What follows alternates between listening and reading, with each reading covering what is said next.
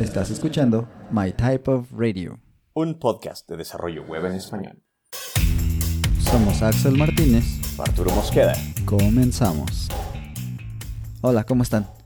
En este episodio pues no me va a acompañar Arturo, pero eh, sepan que seguimos trabajando, seguimos buscando el contenido para platicarles. Eh, ya pronto estará de vuelta y estamos preparando otro tipo de episodios que van a estar muy muy buenos, pero pues no los queríamos dejar colgando, así que decidimos hacer este episodio pues conmigo solito. Van a tener que aguantarse a mi voz un rato, ¿va? pues como ya pudieron ver en el título del episodio, vamos a platicar un poquito de VS Code, este editor de texto básicamente, que es eh, de Microsoft. Y no, no soy un Microsoft fanboy. Resulta que es una coincidencia que yo utilizo esto, pero bueno, ya estaremos platicando de eso durante el episodio. Y vamos a empezar de una vez. En mi opinión, tan importante como qué framework de UI utilizamos para desarrollar nuestras apps, hablando del web dev, es qué tan cómodos nos sentimos con el ambiente en el que lo hacemos desde la silla hasta el teclado, el mouse, pasando por el monitor y en particular pues esa ventana, ese programa al que nos quedamos viendo la mayor parte del tiempo y en el que trabajamos, en nuestro código. Obviamente me estoy refiriendo al editor o al IDE. Es más difícil tener control del hardware que usamos si es que trabajamos para una empresa que lo provee, pero hay algo que normalmente podemos controlar ah, más, que es el software. Y en este sentido, pues quiero platicarles de por qué yo en particular uso VS Code, algunos hechos interesantes y mencionarles algunas alternativas si es que pues por alguna razón ustedes no quieren eh, utilizarlo, ¿no? Pero pues empecemos diciendo eh, qué es un IDE, qué es un IDE, creo que a veces también le decimos así, IDE. IDE significa Integrated Development Environment, en inglés sería el, ambiente o el entorno integrado para desarrollar, para desarrollo.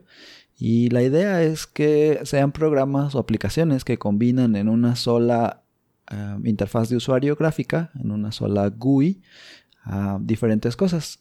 Por ejemplo, el editor de código mismo, donde escribes tu texto, tu código, y el cual pues tiene autocompletado, por ejemplo, coloreado de la sintaxis, tiene algo de linting o buscar errores en el estilo de tu código, por ejemplo.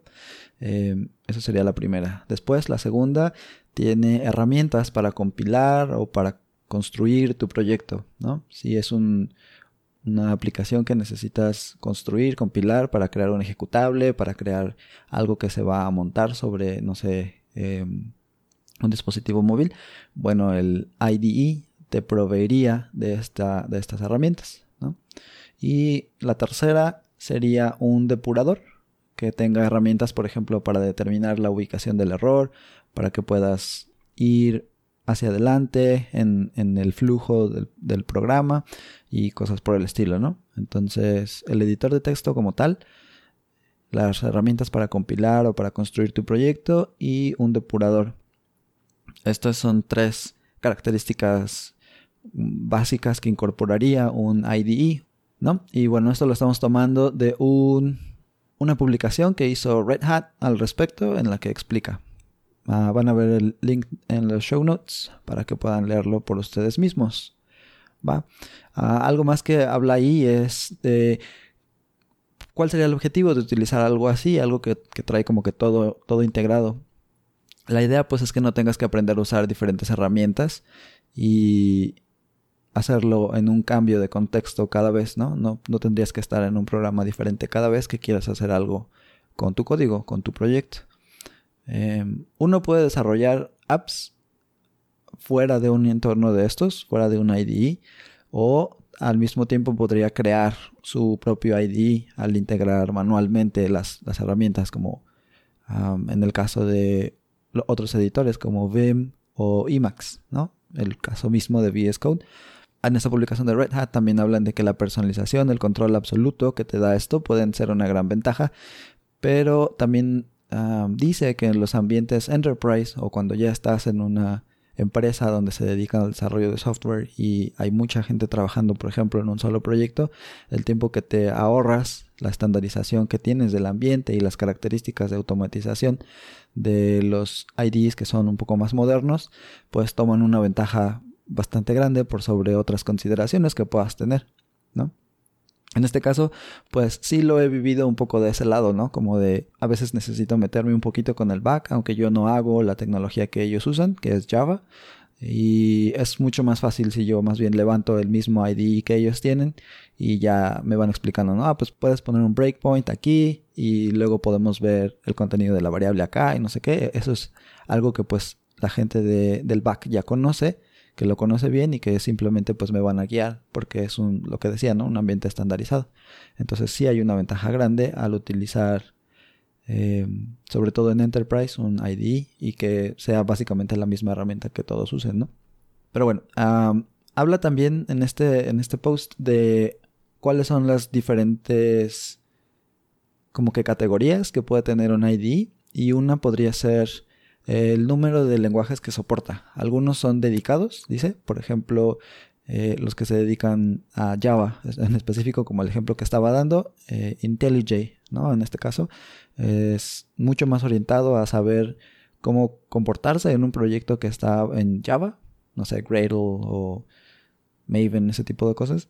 O, por ejemplo, otros que son más genéricos, ¿no? Como dice aquí el ejemplo de Eclipse, eh, que sería algo que soporta Java, XML, Python y eh, como que varias cosas a la vez, ¿no? Um, esa es como que la, la categoría que ellos pondrían ahí, el número de lenguajes que soporta. Luego dice que qué sistemas operativos soporta. Dice, por ejemplo, que si estás desarrollando aplicaciones específicas, como por ejemplo para Android o para iOS, es más común que por ejemplo en iOS utilices algo como Xcode que está dedicado para funcionar en Mac OS y luego pues creas aplicaciones que son para iPhone y iPad y ese tipo de cosas, ¿no? En iOS. O en su contraparte sería como de Android, por ejemplo, en un IDE que soporta todas las librerías y las cosas que necesitas para crear una app de Android. Y bueno, eso sería un IDE dedicado. Ok, otra cosa, otra categoría en la que ellos se basan es en el impacto que tiene el desempeño del mismo IDE sobre el sistema en el que lo estás usando. ¿A qué se refieren con esto? Es que hay algunos IDEs que son eh, más pesados, vaya, ¿no? Que consumen más recursos y si al mismo tiempo estás creando aplicaciones que, que requieren de, de recursos, por ejemplo, de memoria, y tienes que correr muchas. En el caso, por ejemplo, de una em, infraestructura de microservicios y necesitas correr muchos de esos servicios, por ejemplo, de Java y además tienes montado encima IntelliJ, pues por experiencia propia te puedo decir que, puede ser un poquito complicado eso si no tienes la suficiente memoria en tu compu, ¿no? Por ejemplo. Entonces esa es una consideración como para las categorías que te dan en este post de Red Hat. Y al final habla también de las características que tienen de los plugins y las extensiones. Habla, por ejemplo, de que algunos tienen la habilidad para ser personalizados y agregarles workflows o flujos de trabajo para que puedan eh, adaptarse a las necesidades, a las preferencias de los desarrolladores, ¿no? Entonces, esas son cosas que pues también se consideran, ¿no? Al, al elegir un IDE, un entorno de desarrollo.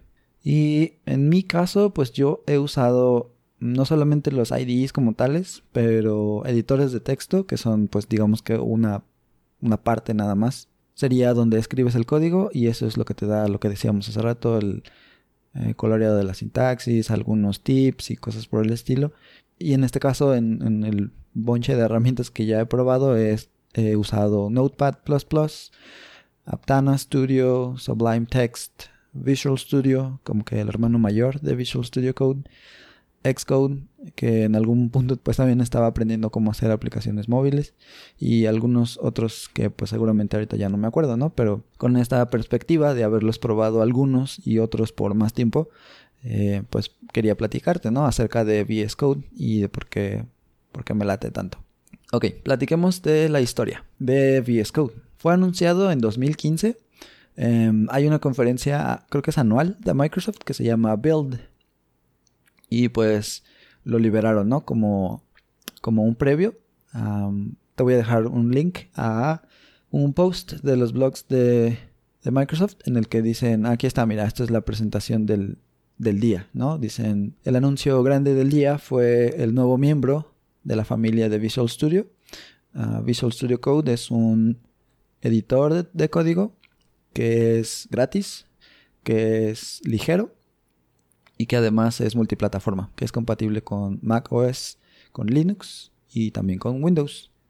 Dice que incluye muchas de las características que ya tenía Visual Studio y que la gente ha llegado a, querer mucho, a amar, dice acá, como el IntelliSense, o sea, que te vaya diciendo, ah, seguramente quieres usar esta variable o seguramente quieres llamar a este método, cosas por el estilo, ¿no? Peak, que es um, cuando quieres no necesariamente ir a la definición del código, pero ver más o menos de qué se trata esa función que está ahí o, de dónde salió esa variable, la, la navegación del código y la depuración, cosas como estas, pero que dice se centra sobre todo en ser un editor que va alrededor del teclado, o sea que usas, que utilizas mucho más eh, combinaciones de teclas para hacer tus movimientos y tal vez un poquito menos del mouse. Y bueno, eh, en toda esa parte siguen hablando de, características de VS Code y de por qué está tan, tan padre en ese post del lanzamiento. Esto es 2015 todavía. Eso fue por abril más o menos y luego en noviembre eh, ya lo liberaron ahora sí open source. Tomaron el repo y dijeron, ok, este repo ya no es privado, sino va a ser público y vamos a permitir que la comunidad pues pueda aportar al código fuente de, de VS Code. Hay un video que está muy cortito, se los voy a poner también en los show notes, que es Eric Gama, uno de los líderes del proyecto. Y bueno, él hace justamente lo que les digo. Él toma el, el repo y dice, lo vamos a convertir en un repo público. Al año siguiente, el 14 de abril de 2016, publicaron el primer tag 1.0.0. O sea, ya no era una previa, sino era, pues ahora sí, liberado. Y esto, se los dejo también un link, pues se ve ahí el tag del 1.0, el 14 de abril. Hasta ahora, el momento de esta grabación, la versión más reciente es 1.49. Pero hay un tweet en el que dicen que la versión 1.50 vendrá la siguiente semana, o sea, la semana del 12 de octubre de 2020. Y parece que habrá toda una, una, fiesta por el release. Y ellos van a tener un demo y una sesión de preguntas y respuestas en vivo. Por si alcanzas a escuchar este, este episodio antes de que sea el 13 de octubre. Para que pues te des una vuelta, ¿no? Te voy a dejar también el link al tweet o bueno, a los eventos de Visual Studio Code. ¿Ok? Venga. Algunos hechos relevantes, supongo, acerca de este VS Code. Tiene 104.000 estrellas en GitHub y está fabricado, está construido, está hecho de diferentes lenguajes. Es 94.5% de TypeScript, 3.3% JavaScript, 1.5% de CSS y 0.2% de HTML, HTML. Luego hay otras cosas como Ino Setup y Shell también, ¿no? Supongo como el repo tiene eso para la parte de compilarlo y la integración continua y los tests y todas estas cosas. Entonces pues también lleva un poco de eso. Ok, entonces si te fijas, está creado con tecnologías web, está montado sobre una plataforma que está basada en Electron y esto es que tiene Node y Chromium. Estos dos están juntos, ya luego platicamos bien de, de qué se trata eso, pero los juntan para poder tener esta plataforma y al mismo tiempo darle soporte a los diferentes sistemas operativos o los más comunes como Mac, Windows y Linux. Entonces eso está muy padre, ¿no? Porque es, está hecho en tecnologías web y bueno, otra, otro hecho interesante, utiliza el editor de texto que se llama Monaco. Este también pues obviamente es tecnología web que en realidad podría ser usado pues en una, en una aplicación web independientemente, ¿no? Entonces alguien tomó Monaco, el editor de texto, lo montó sobre una aplicación de escritorio basada en tecnologías web también y pues casi casi que de ahí salió todo, ¿no? De ahí tenemos VS Code ahora. ¿Y cuál es el uso en general una, para que nos demos una idea de, de, qué tan utilizado es VS Code.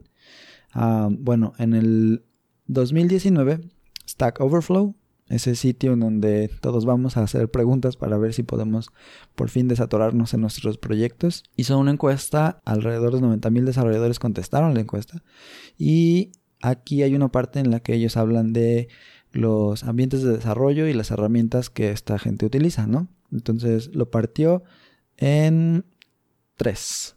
Dijo, hay web developers, hay mobile developers y hay gente de SRE y DevOps, o sea, de los release engineers y los DevOps, ¿no?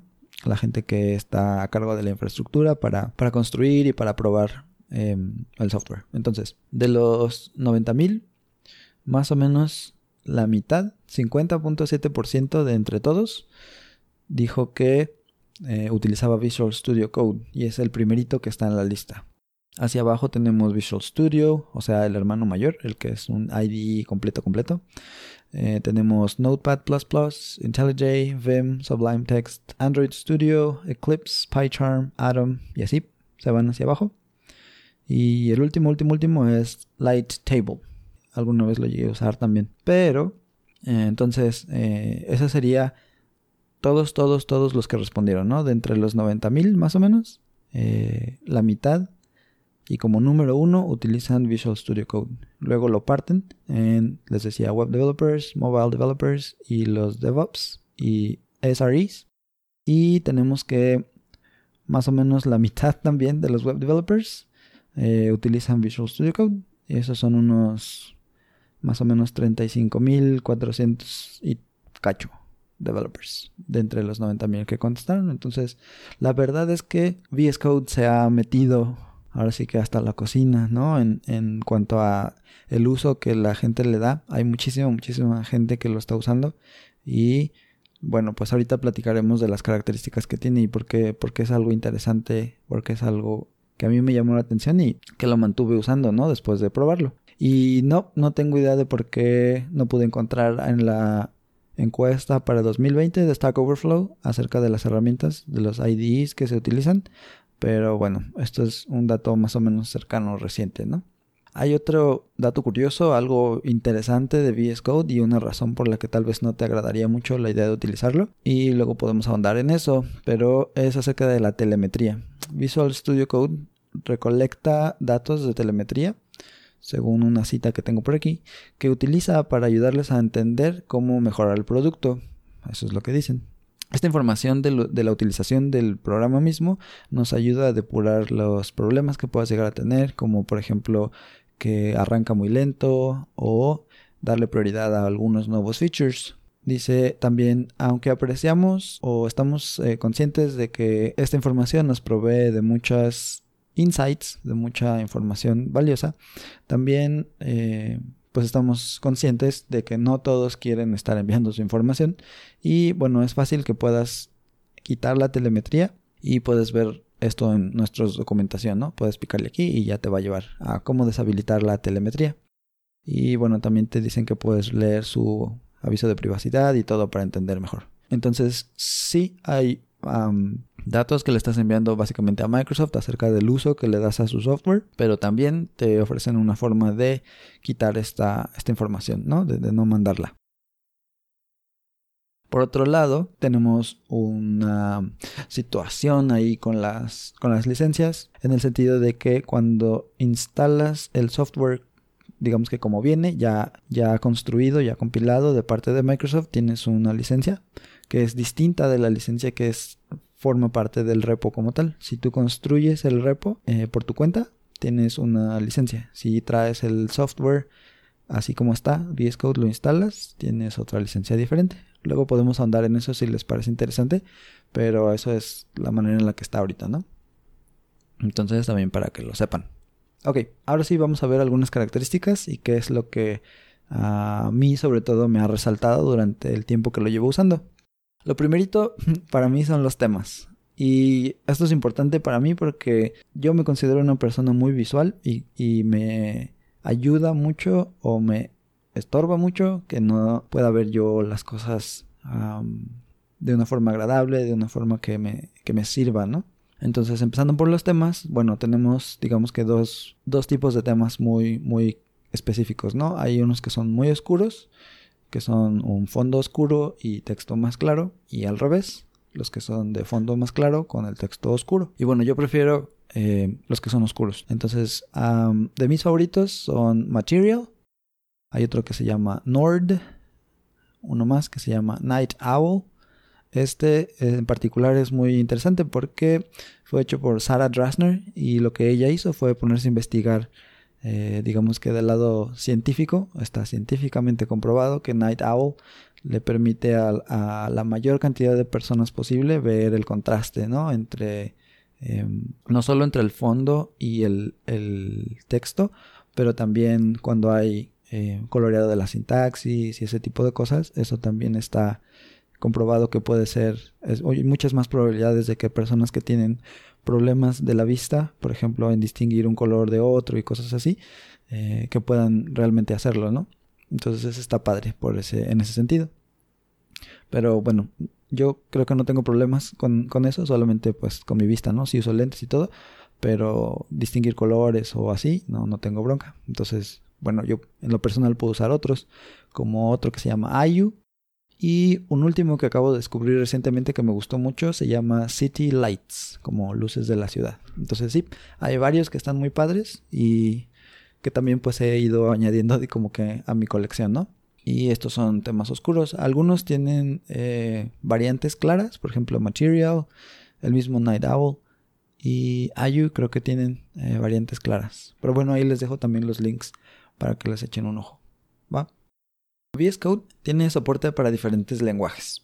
Entre ellos está C, Java, Python, JavaScript, obviamente, CSS, HTML, TypeScript y un montón más. ¿Y a qué nos referimos con soporte? Eh, esto significa que tienes lo que decía, el coloreado de la sintaxis. O sea que si hay palabras específicas, se llaman palabras reservadas en el lenguaje, pues te las va a pintar de un color distinto. Puede, por ejemplo, reconocer dónde se abren y cierran los paréntesis, las llaves, los corchetes. Y el código se puede colapsar también.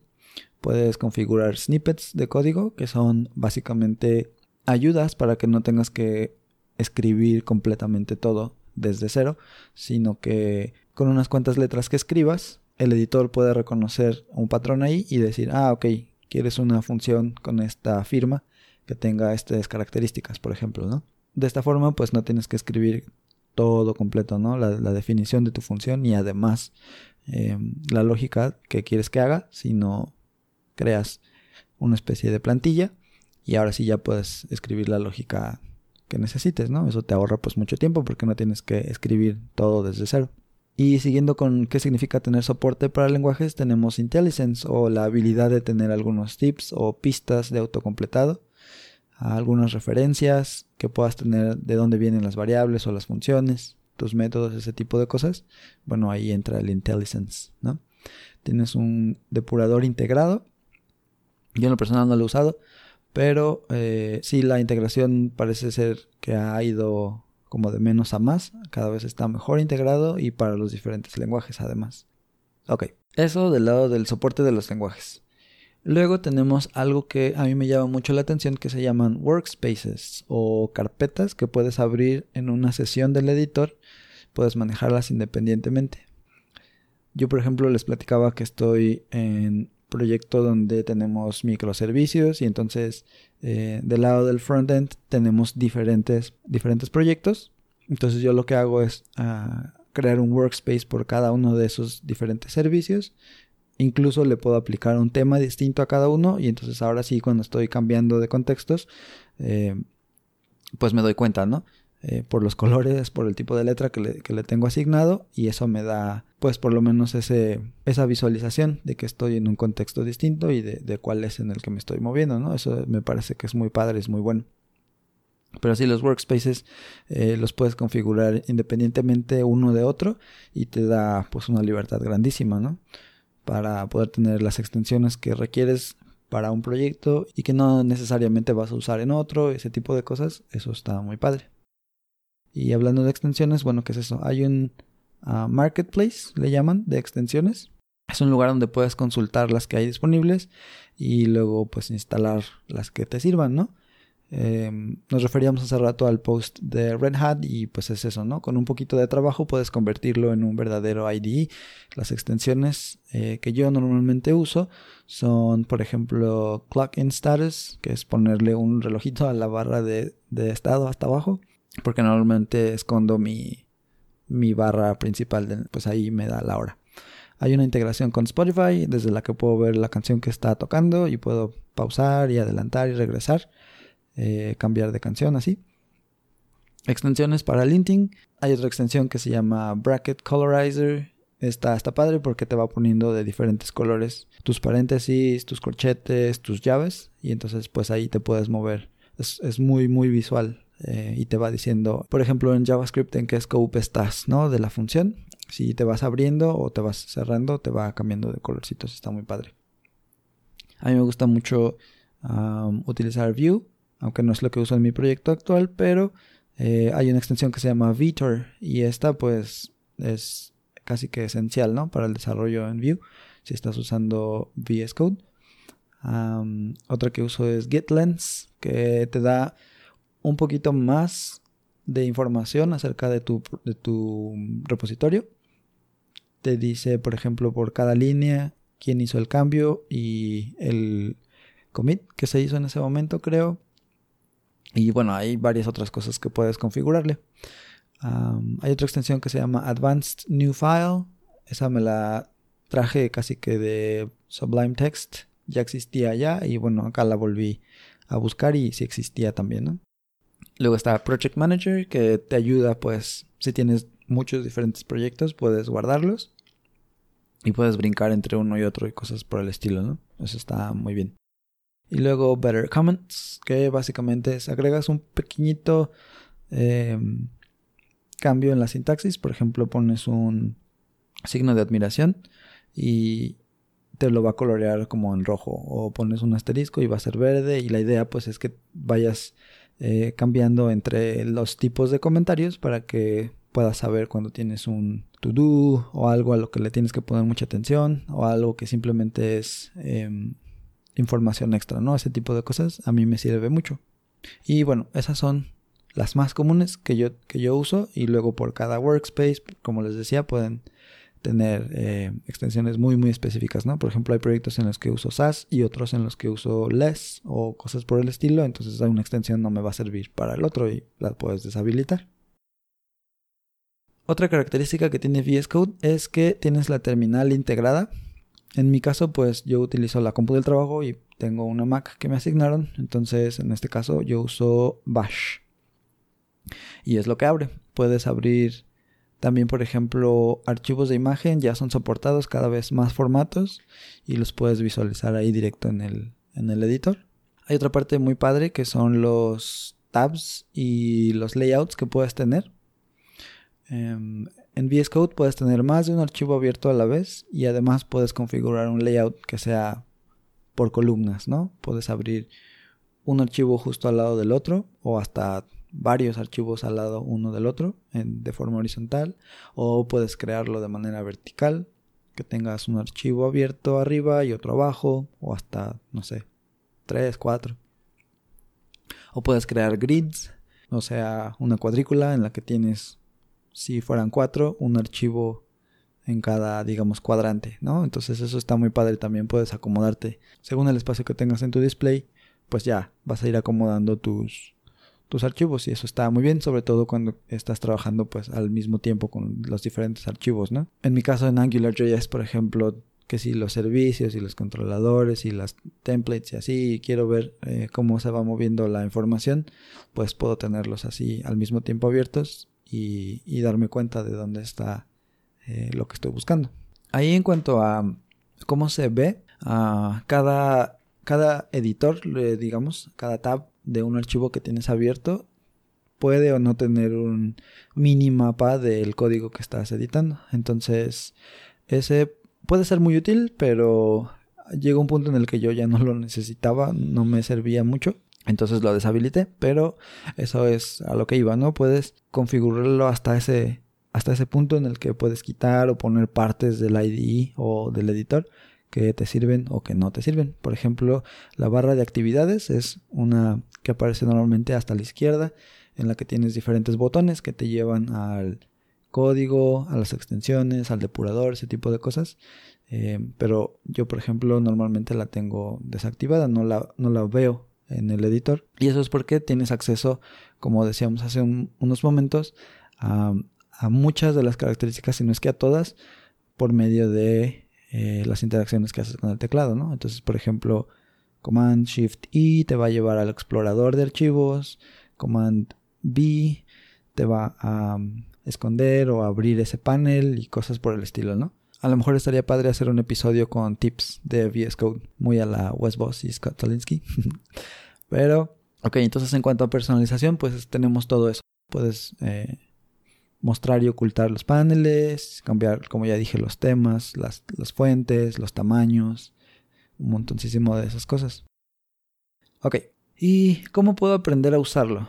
La manera principal y la más permanente, diría yo, simplemente usarlo, ¿no? Bajar la aplicación y empezar a usarla, empezar a, jugar con él, tratar de configurarlo, personalizarlo. Lo que decía, no, esto de los temas pues es una parte divertida, pero pues también te va dando esa mm, sensibilidad de, cómo funciona lo de los, las extensiones y de dónde le tienes que mover para que se configure y se mantenga ese, esa personalización que querías agregar. Entonces, pues eso, usarlo. Pero si requieres un curso, algo más específico, y es sobre todo en video, yo te recomendaría, hay un curso en Frontend Masters, se llama Visual Studio Code Can Do That y ahí lo está impartiendo alguien que se llama Burke Holland. Este hombre trabaja para Microsoft y bueno, pues ahí está platicándote, ¿no? De qué se trata. Es un curso de 3 horas y 35 minutos. Tiene closed captioning, que es como, tiene subtítulos ahí en creo que son en inglés. Y, por ejemplo, en la introducción habla de un tour por el editor y algunos comandos básicos de, las teclas. Eh, y luego habla de cómo lo puedes personalizar, lo que te decía de los temas, las fuentes. Em, rápidamente te explica cómo son las extensiones. Luego trucos de productividad, porque bueno, esa es otra parte importante ¿no? de lo que decíamos de Visual Studio Code o VS Code, que está orientado como a permitirte hacer muchas cosas muy rápido con el teclado nada más. Entonces habla de Emmet, de como configurar Prettier, snippets de los frameworks, cosas así. Luego se va a la parte de la navegación y cómo refactorizar código. Y luego habla de depurar, cómo agregar Docker y desarrollo remoto, trabajando con datos, cómo es la integración con Git, todo ese tipo de cosas, pues ahí está, ¿no? El curso pues es en inglés, pero em, yo lo empecé hace un tiempo y llegué hasta la parte de refactorizar. Y me quedan pues algunos videos pendientes, pero la verdad es que sí lo recomiendo. No, no es pesado, solamente toma eh, pues un rato, ¿no? Alright. Y luego tenemos otro que es también en video. Este es por parte de Free Code Camp, una organización pues ya bien establecida que se dedica a ayudar a las personas que quieren aprender este, este mundo de, de programar y todo. Y ellos tienen videos en YouTube que son impartidos por gente que ya tiene pues experiencia.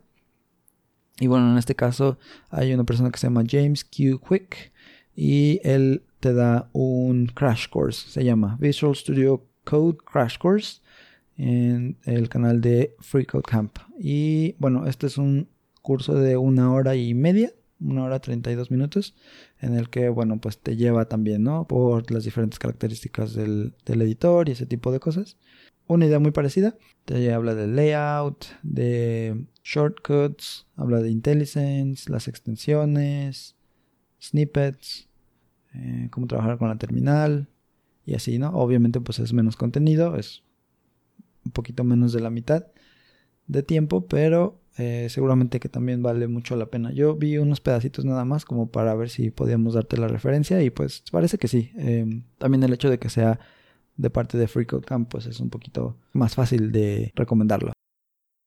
Finalmente quiero darte algunas alternativas, algunas cosas que puedes eh, utilizar que no sean VS Code. Y bueno, la primera es de donde yo vengo.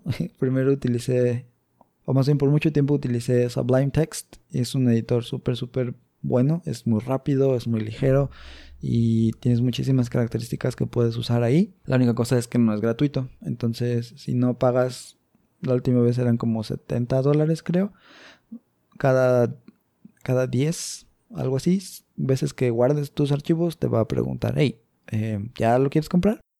Y bueno, pues tampoco está padre, ¿no? Si alguien está ofreciendo eh, su software en venta para que los demás lo usen, pues deberíamos tal vez comprarlo, ¿no? En todo caso, irnos por alguna otra alternativa. Pero bueno, Sublime Text es una, una alternativa muy, muy buena. La verdad es que es muy recomendable también. Ya luego podemos indagar más en él y platicarte bien de qué se trata. A lo mejor un episodio similar a este. Pero bueno, seguimos. Luego está JetBrains. Cualquier o muchos de los productos dependiendo de lo que estás haciendo. Este podcast es de web dev sobre todo. Entonces, por ejemplo, IntelliJ para, para Java o PyCharm para Python. Esos productos son, son bastante buenos, también son de paga.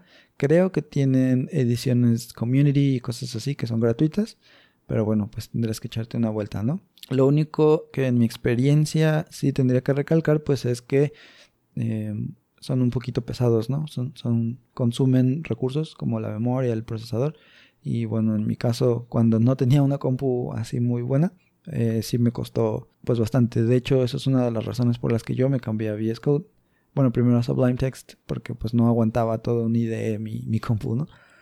Y además pues estaba haciendo parte del front que no requería mucho más tooling más allá de pues correr mis tareas de Node y esas cosas, pero bueno. Finalmente tenemos brackets y aquí quería hacer esta como una mención honorífica porque bueno, este creo yo que generalmente está más bien orientado a personas que están aprendiendo, que quieren aprender a programar y sobre todo hacer cosas web, HTML, CSS, JavaScript y ellos, eh, como les decía, orientan este IDE o este editor a solamente esa parte, sobre todo además del front y bueno, esta, esta fue una iniciativa que creó, me parece que Adobe, o si no, por lo menos ellos los adquirieran. Y tiene ideas muy interesantes, tiene ideas muy padres, que igual si quieren que indaguemos mucho más en él, podemos hacerlo. Va. Y sí, como les decía, luego podemos hacer tal vez algún episodio de los tips y cosas interesantes que se pueden hacer con VS Code más a fondo. Pero en general este sería el recorrido por VS Code algo de la historia, cosas así. Entonces, muchísimas gracias por quedarte hasta el final. lamento que no pueda estar Arturo acá, pero ya muy pronto vas a escucharnos a los dos de nuevo. Seguramente notaste que esta vez pues no hicimos trampa y dejamos todo el episodio completo sin partirlo en pedacitos. Eh, queremos saber qué piensas al respecto. Échanos un tweet arroba mytypeofradio. Cuéntanos también si ya usas VS Code, si te ha gustado, que habías usado antes o si te cambiaste de VS Code a alguna otra herramienta, pues cuéntanos a cuál fue y a lo mejor alguna de las razones, ¿no? Igual podríamos platicar al respecto en alguno de los episodios. De acuerdo. Por último, pues solamente hacerte una recomendación aleatoria de algo que em, no tenga tal vez nada que ver con programar o el código o así, en este caso me gustaría platicarte de una serie de Netflix que se llama Hyperdrive y está pues muy interesante. Lo que están haciendo ahí es como una especie de competencia en la que la gente que conduce sus autos y que los modifica, pues tiene que llevarlos como que al límite, ¿no? En cuanto a las capacidades técnicas del auto, pero también las capacidades de conducción de la persona. Está muy interesante, tienen como que pistas en las que tienen diferentes obstáculos y retos por hacer. Entonces cada uno de los, de los conductores y sus autos pues van teniendo que realizar estas pruebas.